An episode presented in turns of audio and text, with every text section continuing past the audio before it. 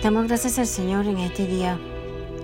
Levantamos nuestros brazos, reconociendo que Él es nuestro Padre Celestial. Pedimos al Señor que nos llene de paz, de tranquilidad en medio de la tormenta. El Salmo 29.11 dice eso, Dios te da paz en medio de la tormenta. Así es, Dios nos bendice. Muchas veces pensamos que en medio de esas tribulaciones y todo lo que está pasando ahorita en el mundo entero, pensamos que Dios está ausente en esta situación, pero no, Él está presente. por eso le damos gracias a Él porque tiene el control de todo, absolutamente todo. Mayor que Él no hay nadie. Jehová dará poder a su pueblo, Jehová bendecirá a su pueblo con paz. Las tormentas de la vida muchas veces son muy fuertes. En muchas ocasiones pareciera que no podremos frente a ellas. Lágrimas aparecen y por periodo pareciera que son el pan diario para nuestra vida. Es que todos estamos propensos a ser víctimas de una tormenta recia de esas que nos dejan derribados muchas veces, pero no destruidos. El apóstol Pablo decía que estamos derribados, mm, pero no destruidos. Y eso es verdad.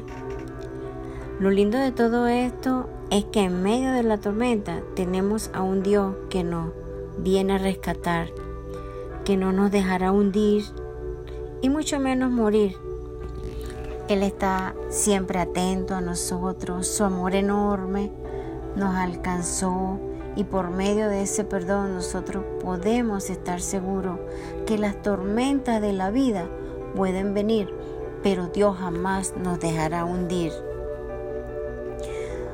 No sé cuál es la situación que usted esté pasando o cuál es el problema en los últimos días. Seguramente está viviendo una de esas tormentas fuertes que quieren arrasar con todo.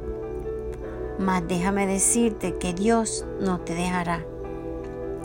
Él siempre está presente en esos momentos en donde pareciera que estás solo.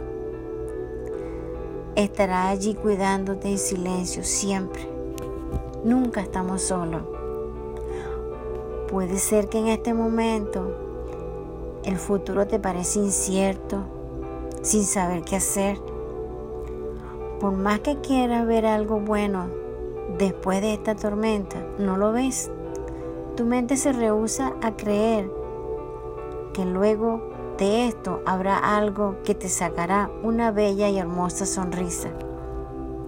Pero en Dios puedes tener paz, esa que sobrepasa todo entendimiento humano es que Dios es un Dios que deposita paz sobre tu vida, sobre nuestras vidas. Él envía a su Espíritu Santo para consolarte, para consolarnos. Por eso lo llamó el consolador. No hay de qué temer, no hay por qué preocuparse. Cuando estás bajo la cobertura del Señor, tienes asegurado el futuro Amado Dios, pon en mi corazón este día decirte que puedes tener paz en medio de esta tormenta. Vamos, no estamos solos, Dios está con nosotros. Recibamos hoy la paz en medio de esta tormenta. Le damos gracias a Dios por este día. Y allí donde usted está, cierre los ojos y dígale al Señor con su palabra qué es lo que la tormenta, cuál es esa tormenta que tú estás pasando. Y yo declaro en tu vida que esa tormenta no te derriba, pero no te va a mantener destruido para nada. Esa tormenta no va a acabar contigo. Esa tormenta no va a acabar con tu paz. Solo si tú acudes ante el trono de la gracia y dejas caerte en los pies del Maestro. Amén.